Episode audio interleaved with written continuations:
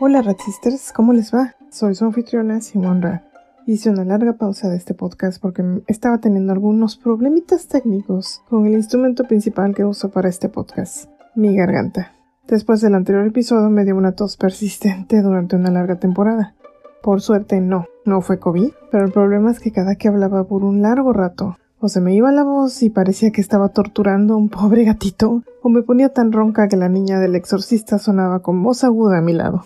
Obviamente bromeó un poco, pero definitivamente no estaba en la mejor condición y no quería molestar sus pobres oídos. Así que decidí darle una pausa al podcast. Pero ya estoy acá de regreso. ¿De qué tratará este episodio? Bueno, de todo un poco. Un caso de cómo las mujeres que hablan a favor de nuestros derechos de una u otra manera resultan ser acusadas de ser las causantes de la violencia contra los hombres o las tratan de callar de mil maneras. También una nota de una madre que descubrió como dos de las profesoras de su hija, una estudiante en California, Estados Unidos, al parecer convencieron a la niña de 11 años de que era trans, además de ser grabadas exponiendo sus tácticas woke en la escuela. Igualmente un reporte sobre OnlyFans que llega a diferentes y alarmantes conclusiones, una de ellas sobre el tráfico sexual que ocurre y es poco supervisado en esa plataforma. Sin más que agregar, comencemos. En diferentes días me tocó ver dos casos que me parecen una muestra más de que las mujeres no podemos tener voz y expresar una opinión o exponer hechos comprobados si van en contra del grupo hegemónico dominante, alias los hombres, en todas sus modalidades actuales. Sí, porque los machos humanos son capaces de todo con tal de evadir cualquier responsabilidad cuando son atrapados en sus violencias, mientras que harán de todo por adjudicarle cualquier situación terrible a la mujer más próxima si además es disidente de las ideas predominantes, mucho mejor. Así que en Twitter, entre las tuiteras mexicanas, tuvimos un caso en que un transfemenino que se dedica a la prostitución fue atacado por un hombre, pero la reacción de su comunidad fue atacar a una tuitera y a un grupo feminista que usualmente defiende los derechos de las mujeres en Twitter y en otros espacios. Según su lógica, es sarcasmo obviamente, carecen de ella, el hecho de decir que las mujeres deberíamos continuar teniendo una definición y denominación clara, que nuestros derechos no tienen que ser pisoteados para que ellos consigan los suyos. Eso provocó que el transfemenino fuera atacado. No el hecho de que los hombres ven a cualquiera que se sale del molde del género, es decir, de los estereotipos sexistas, como alguien a quien odiar. No. Las palabras de mujeres feministas impulsaron a un hombre a atacar a otro que se sale de la norma. Sí, claro, porque sabemos que los machos violentos todos los días buscan qué están diciendo las feministas. Claro.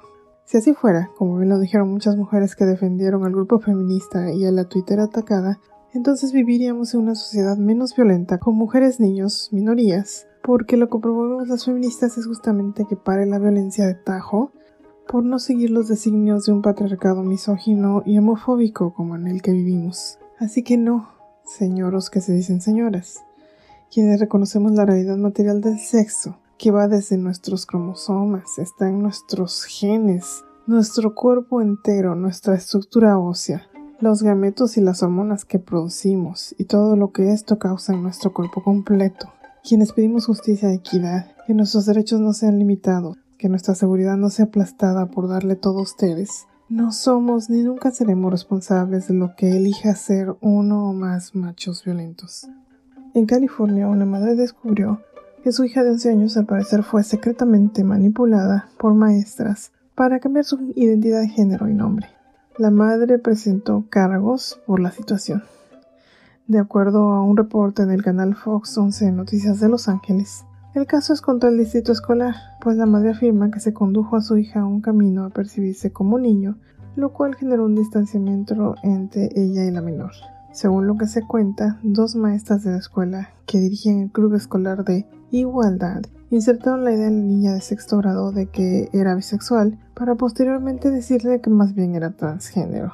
La madre ya sabía que su hija había afirmado ser bisexual, pero se enteró de que se identificaba como niño en una junta a la que fue llamada la escuela de la niña, donde no solo no le informaron el motivo de la misma, sino que cuando se sentó enfrente de ella y la profesora, esta última le dio la noticia. La misma niña al parecer tampoco sabía lo que iba a ocurrir, según supo después la madre, pues ella, la niña, quería darle directamente las novedades a su madre y ni siquiera sabía de la junta.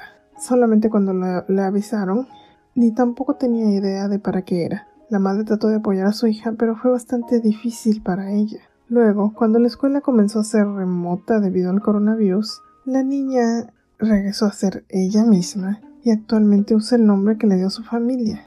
Este otoño, la madre comenzó a investigar cómo fue que la niña se comenzó a identificar como niño. En el sitio web de Abigail Schreier se documentó, de hecho, una grabación filtrada de las dos maestras. Una de ellas fue la que le dio la noticia a la madre. En la grabación decían que vigilaban a sus estudiantes en sus actividades en línea para ver a quién invitar a hablar de temas trans, también de cómo les hacían invitaciones personales y realizaban reuniones privadas en su club LGBTQ para el mismo fin. En otros documentos que obtuvo Schreier se habla acerca de mejores prácticas para crear estos clubes, hacer participar a los niños que creían, según su propio criterio, sin ninguna otra evaluación, que tenían dudas sobre su género, y ocultar todo esto a los padres. De hecho, la madre afirmó que la mantuvieron desinformada acerca de la participación de su hija en el club, de la literatura que las profesoras le dieron a la niña, así como del plan de apoyo a su género que crearon las administradoras. Incluso le explicaron a su hija cómo vendarse los senos para prevenir que se desarrollaran. Estas acciones, por desgracia, son favorecidas por la misma legislación del estado de California, donde los menores tienen derechos de privacidad por su orientación sexual o identidad de género. Pero esto no extraña del mismo estado que ha estado encarcelando varones en cárceles de mujeres simplemente porque ellos dicen de repente haberse transformado en fémina. Schreier cuenta también que el club que llevaba una de estas mujeres ni siquiera provocaba tanto interés entre los menores, que comenzaron a dejar de acudir. Para ello fue que comenzaron a ver de qué comenzaban, qué buscaban en Google, sus acciones en general, para luego invitarlos personalmente a ir a los clubes. En la grabación, las profesoras se burlaron de al menos un padre o madre que afirmó no querer todavía tener conversaciones sobre orientación sexual u otros temas similares con su menor. Igualmente, una de las profesoras afirmó que desde la dirección podrían estar en desacuerdo, pero el desacuerdo se lo quedaban para ellos mismos. Otra burla más de cómo este tipo de personas woke dominan la narrativa y lo saben. Vale mucho la pena leer todo el artículo donde Abigail Shear presenta las tácticas de estas mujeres, que irónicamente ni siquiera son parte de la comunidad gay o trans o ninguna de las representadas en las letras LGBTQ. Son dos mujeres que se sienten muy progresistas, pero intervienen en procesos que a la larga pueden dañar a las y los menores, quienes en el 80% de los casos dejan de tener cualquier posible disforia una vez que maduran. ¿Por qué empujarlos a una vida basada en una ilusión? Llena de operaciones meramente estéticas, con hormonación y medicación para toda la vida, si quizá una vez que pase cierta etapa de desarrollo su incomodidad pase. Finalmente les comparto una nota desde el sitio Collective Shao, en el cual, oh sorpresa, nos informan que OnlyFans no solo permite la autoexplotación de en su mayoría mujeres que venden material pornográfico en la plataforma, con la supuesta premisa de que son solo imágenes o videos que alejan a las mujeres de la prostitución en persona, sino que están causando más explotación y sufrimiento. ¿Cómo?